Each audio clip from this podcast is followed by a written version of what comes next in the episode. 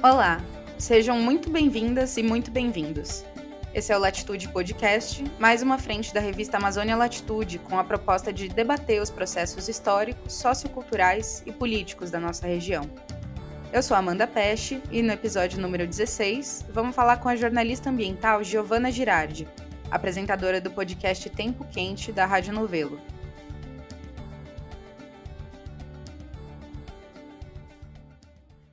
Se em agosto de 2022 você está em São Paulo, como eu, deve fazer um tempinho que não pensa, nossa, como tá quente, né? Mas durante esse inverno gelado, o hemisfério norte passou por um verão sem precedentes. Europa, Estados Unidos, China, todos esses lugares passaram ou ainda estão passando pela mais quente onda de calor já registrada em suas histórias. No Reino Unido, os termômetros bateram 40 graus pela primeira vez a Itália declarou estado de emergência por causa da seca. Os chineses começaram a racionar energia porque os rios secaram tanto que não estão conseguindo gerar energia elétrica suficiente. Na Espanha, o primeiro-ministro até pediu para os homens pararem de usar gravata, para dependerem menos do ar-condicionado nos escritórios e diminuir a pressão sobre o sistema energético do país. Mas o que isso tem a ver com a Amazônia? Acontece que o pano de fundo desses fenômenos é a crise climática, e as temperaturas elevadas são só a ponta do iceberg dos seus efeitos. E esse também é o pano de fundo do novo podcast da Rádio Novelo, Tempo Quente, apresentado pela Giovana. Com duas décadas de experiência na cobertura de meio ambiente, ela foi repórter do Estadão e da Folha, editora cofundadora da revista Nesp Ciência, editora assistente da revista Scientific American e editora da revista Galileu, ganhou duas vezes o prêmio de reportagem sobre biodiversidade da Mata Atlântica e foi pesquisadora do Night Science Journalism, do MIT, nos Estados Unidos. Mas essa é a primeira vez que ela se aventura no jornalismo narrativo em áudio. Tempo Quente, mais do que uma reportagem sobre ciência e mudanças climáticas, tenta entender como o Brasil tinha tudo para ser uma potência ambiental, mas está ficando cada vez mais para trás. A ciência alerta há décadas sobre a emergência climática, mas ninguém faz nada para mudar. A situação fica mais complexa ainda pensando que a crise climática no Brasil anda de mãos dadas com a Amazônia. Aí a Giovana pergunta: está todo mundo perdendo nessa história? Quem é que está ganhando? Depois de um ano mergulhada no assunto e mais de 100 entrevistas para o podcast, a Giovana conta para a Amazônia Latitude um pouco sobre as descobertas dela além de fazer um balanço sobre o projeto e sobre a comunicação a respeito da crise climática no Brasil.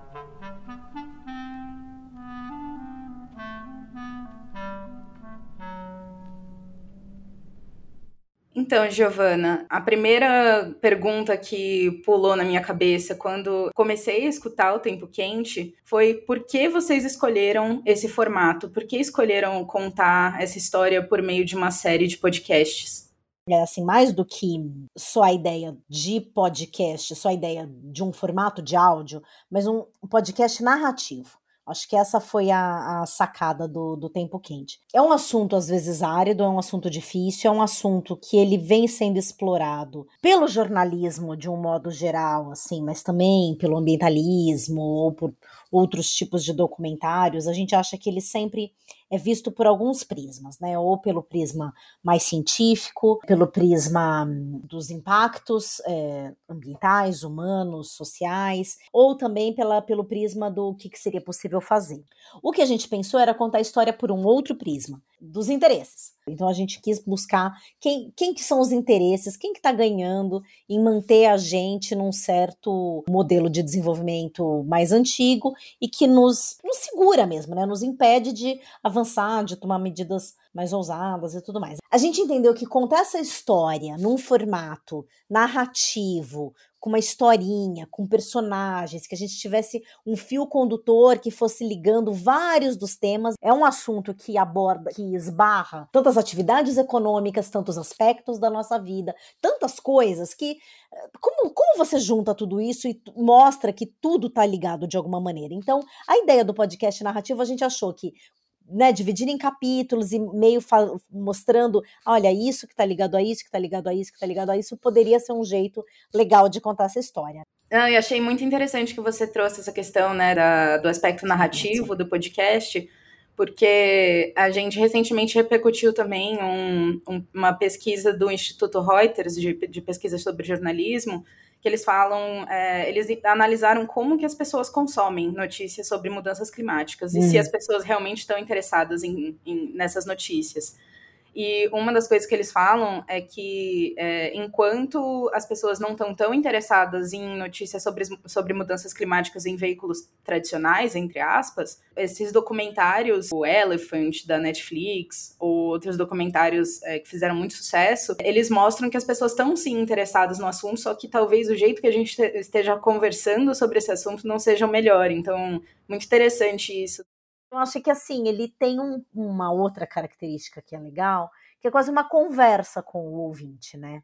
A gente não tá só fazendo uma narração muito distante, assim, tem muita coisa assim que eu me coloco em primeira pessoa. Nem sempre é uma posição confortável para o jornalista, né? Porque a gente está acostumado a falar do outro, você não fala de você, né? Mas a gente achou que é uma coisa que cria um vínculo com o ouvinte, talvez facilite passar esse tipo de mensagem, que é uma mensagem às vezes dura, às vezes as pessoas não estão mesmo dispostas a parar o seu tempo, um tempo que seria de um lazer para ouvir um podcast que em última instância, tá ali tratando de coisas que são apocalípticas.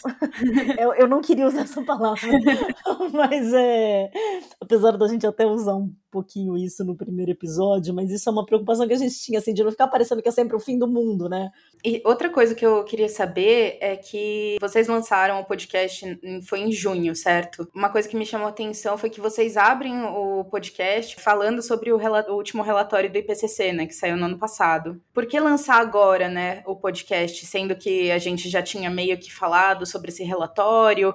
É, teve alguma é, reflexão sobre o momento do lançamento? Vocês escolheram esse momento por algum motivo específico? A gente até se questionou muito, né, se valia a pena ainda mencionar o relatório. Ele tinha sido em agosto, né, do ano passado, e a gente saindo em junho agora. Mas assim, eu, eu falo para todo mundo, Amanda, e eu acho que seria legal a gente frisar aqui também, não é um podcast sobre ciência.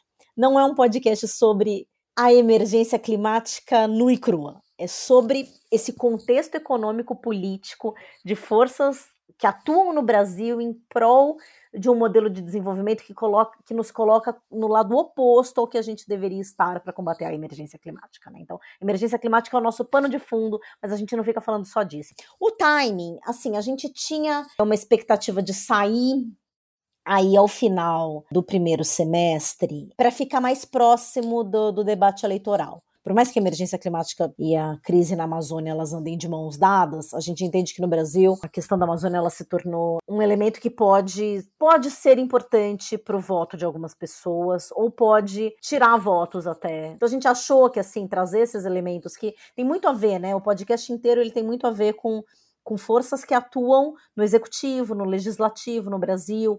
E, e assim, isso tudo a nossa expectativa era que isso tudo ajudasse a, a pautar as pessoas a pensar sobre como esse assunto deveria estar nesse debate eleitoral ou como deveria estar na cabeça das pessoas na hora de decidirem os votos. Boa parte desses problemas poderiam ser.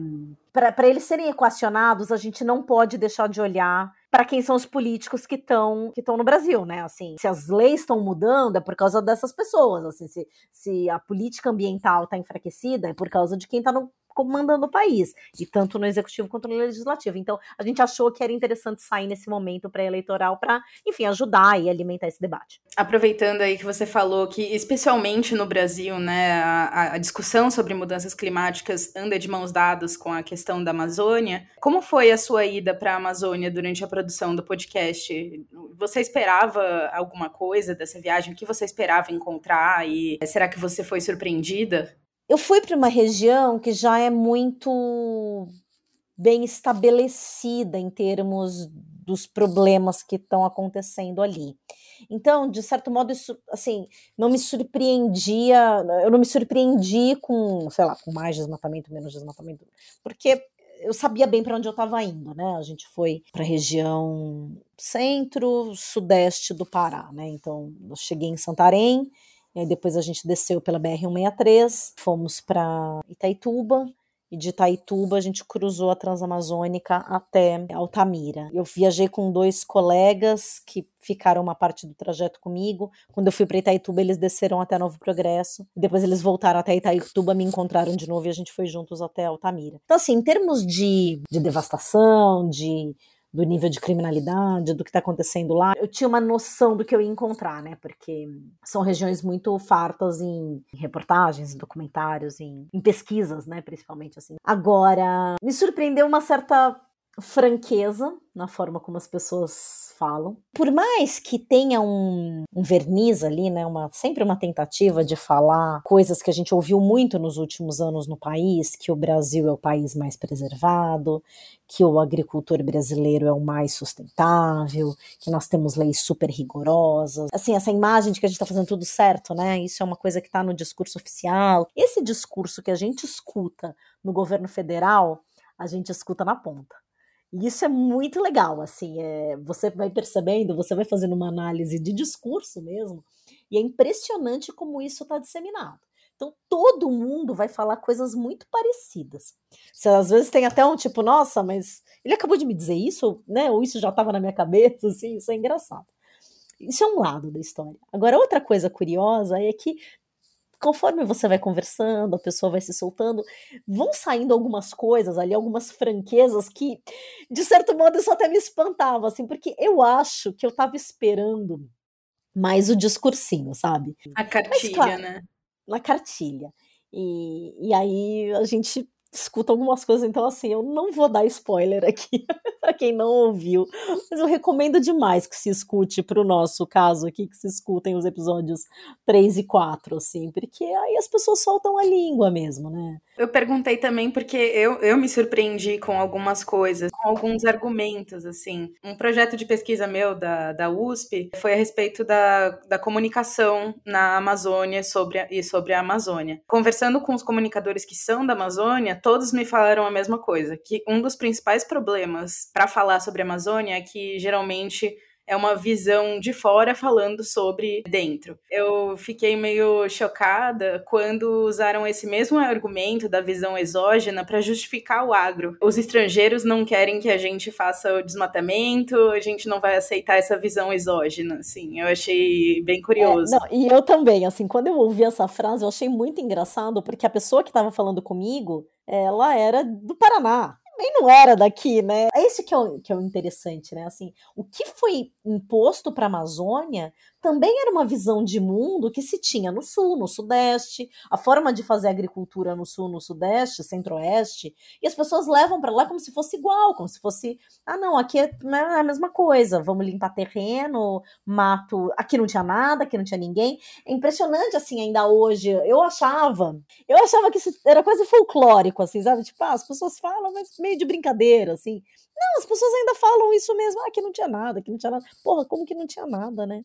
Tinha tanto, tinha tanto, tanto e tanto foi destruído, né? Giovana, como tem sido a recepção do podcast? O que as pessoas têm contado para você? Tirando uma meia dúzia que me escreveu falando que eu ia ter que pagar o antidepressivo e o psiquiatra deles. Não, mas é, brincando, mas é, curiosamente, assim, esse sentimento de raiva, uma coisa que muita gente relatou, o que é bacana e também é surpreendente. Outras pessoas falaram muito isso para mim, assim, nossa, eu nunca tinha entendido isso aqui como eu entendi agora. Nossa, eu nunca tinha visto né, dessa visão tão sistêmica, essa visão tão abrangente do problema em geral, a gente noticia uma parte da história, né? A gente, digo, imprensa como um todo, assim. E é, às vezes fica uma coisa assim técnica. Liga hidrelétrica, desliga hidrelétrica, faltou água, liga termoelétrica, como se fosse só uma questão meramente operacional ali, né? E não tivesse tantas e tantas coisas envolvidas. Essa compreensão de mundo melhor e esse sentimento de raiva foram muito comuns entre os ouvintes de Tempo Quente. No podcast você conversou com vários personagens super interessantes, né? Mas é, ao longo dos episódios você entrevistou alguns que rejeitam dados ambientais, rejeitam dados científicos. Como faz para entrevistar negacionista? Muita paciência. eu sou jornalista de ciência e de meio ambiente há muitos anos, então Eu tô acostumada a falar com o outro lado. Eu tô muito acostumada a falar com cientista ou com gente que é, leva muito a sério esses dados todos, né? E a vontade de retrucar é muito grande, assim. Mas a gente queria entender como funciona esse pensamento. Eu não cheguei a entrevistar o negacionista, o gerador do dado. Tentei, por exemplo, conversar com o Evaristo de Miranda, que não topou me dar entrevista. O que a gente quis ouvir, é, por exemplo, é mais o cara que faz uso desse material, né? Então, o cara que age no Congresso, é, e eu queria entender como é o pensamento dessas pessoas. Era esse o nosso objetivo no podcast, entender como que esses lobbies funcionam, como esses lobbies ganham, como que esses lobbies chegam lá. Então, na verdade, como a gente queria ouvi-los, eu precisava deixar eles falarem.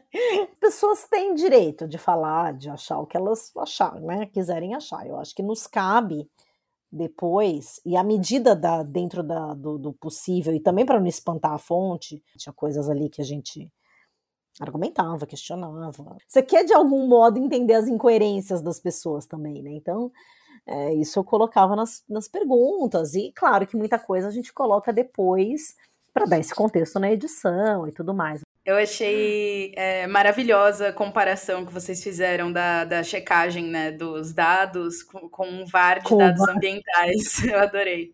É, e aproveitando que você acabou mencionando o seu histórico né, de jornalismo ambiental, queria perguntar como foi essa cobertura que você fez, essa reportagem que você fez para o Tempo Quente, em comparação com outras, outras coberturas, outros momentos históricos assim do Brasil e do mundo que a gente já passou. Tá mais fácil falar sobre mudança climática agora por causa das evidências ou a polarização está deixando ainda mais difícil? Acho que as duas afirmações são corretas. Até outro dia alguém me perguntou tal, e eu estava me lembrando, né? A primeira. Acho que as primeiras coisas que eu escrevi sobre mudanças climáticas foi em 2001 e saiu o terceiro relatório de IPCC naquela época, em 2001. E eu me lembro que foram os meus primeiros contatos em termos de ciência, de certezas, de, de robustez né, da, da ciência. Isso tudo aumentou demais. A gente sabe mais coisas para o nosso país também, né? Tinha uma época que a ciência do clima no Brasil. O fato da gente ter tido um governo tão anti tudo isso, de certo modo, foi bom porque aumentou a preocupação, então aumentou os espaços para as coberturas desses assuntos, tanto a Amazônia, as outras questões ambientais no Brasil. Por outro lado, é isso. Acho que a gente nunca teve uma situação tão anti tudo isso, né? O Brasil sempre foi um país amistoso para se falar desses assuntos. A gente não tinha um negacionismo evidente aqui no país. E eu acho que isso mudou um pouco essas pessoas encontraram espaço para reverberar. Hoje elas são alçadas a uma posição de especialistas, de entendidos, de pessoas que estão revelando a verdade, né? Isso que é assustador e louco, assim, que nunca tinha tido. No ano passado teve um evento grande enquanto a gente estava fazendo a produção do podcast, uma série de webinars do Instituto General Vilas Boas, e ali ele chamou todos os principais negacionistas que existem no Brasil, como se fossem as pessoas que estão contando a realidade. Se isso começa a influenciar de fato quem está no poder, né? É, aí muda a figura, né? Eu acho que o Brasil não tinha esse negacionismo evidente e hoje ele tem. E Giovana, para fechar essa conversa, apesar da gente já ter até passado aí um pouco, talvez, por essa pergunta, o que você espera conseguir com esse podcast, com esse projeto? Acho que o nosso objetivo é trazer mais consciência. A, a, nossa pretensão assim, é que isso possa servir como abrir o interesse das pessoas por esse tema, por entender como as coisas estão conectadas. Mudanças climáticas não é um problema ambiental, um problema lá longe da Amazônia, é um problema que, de todo mundo, assim. E, e que isso, de algum modo, cria-se não só a consciência, mas o, o, clique de falar assim: hum, tá, peraí. Será que é só isso aqui mesmo? Eu queria que as pessoas assim ficassem mais, mais ligadas nessas questões. É um começo ali, eu acho que as pessoas podem se interessar a partir disso por ler mais, por entender mais, por, e por ficar mais espertas assim nessa coisa de dos discursos, né, de, de não comprar de mão beijada, sabe? Tem muita gente que diz que contar a verdade é sempre o melhor caminho, é sempre o caminho mais fácil, que mentir, que é o caminho difícil, mas eu acho que nesse é, caso é contar a né? verdade, né? é, contar a verdade não só é difícil pela complexidade do assunto, mas também porque é uma realidade muito difícil de se enfrentar, né? A gente não quer acreditar numa numa coisa tão difícil, tão, é, tão complicada da, da gente estar tá passando como humanidade. É um podcast também muito corajoso de, de fazer isso, de pegar na mão e falar: olha, vamos lá, porque você foi, fez justamente isso, foi contando a verdade, mas foi descobrindo junto. É, vem comigo descobrir isso aqui, né? Não tô querendo te dar de mão beijada, Exato, não. Vem comigo exatamente. aqui, vamos pensar junto, né? Mas eu acho que assim, é isso que você falou agora é meio a origem psicológica, né, do, da negação, né, do denial, né, em inglês, assim, que é você negar uma realidade que é muito difícil. Isso é do nosso psicológico, assim. É, é óbvio que é, que é, desconfortável, que é incômodo, que é. Às vezes é melhor não parar, não pensar mesmo, não querer achar que alguma coisa está acontecendo que vai ser. que vai mudar o nosso modelo de vida, que vai nos atingir no nosso tempo de vida, não é no tempo de vida dos nossos filhos e netos. O Al Gore foi muito preciso no título do documentário dele, da Verdade Inconveniente, porque ela é inconveniente. Dói! Claro que dói, assim, é difícil que a gente, que o nosso modo de vida é destrutivo, né? Assim, são coisas que nos trazem conforto, só que não quer dizer que você precisa perder tudo isso para que o planeta se salve, né? O que a gente está propondo sempre acho que todo mundo que trabalha com isso está propondo sempre é vamos pensar em formas de continuar tendo isso de modos mais sustentáveis, etc. E tal. Então, assim, por um lado, eu entendo né, essa coisa do, do desconforto. E aí é onde o negacionismo se beneficia, né? E aí, o que, que é pior? Né? O que, que é pior? Você receber um diagnóstico e poder se tratar e se curar, ou ficar vivendo na negação até morrer? Você pode viver a mentira, mas não quer dizer que ela é verdade. Giovana, queria agradecer muito pela conversa, que foi muito boa, enquanto também foi difícil. Falar sobre esses assuntos nunca vai ser fácil, mas fiquei muito contente de escutar o podcast, não só porque é um produto muito bom, mas porque também me deixou muito feliz como jornalista de existir esse produto para as pessoas conhecerem também. Parabéns pelo podcast. Obrigada, Amanda. Obrigada pela oportunidade também de, de compartilhar aqui um pouco o que foi esse trabalho. Escutem a gente, deixem comentários, me escrevam, eu estou no Twitter, estou no Instagram. É, vamos trocar ideia, vamos levar essa, né, essa mensagem para frente aí, acho que é o que importa.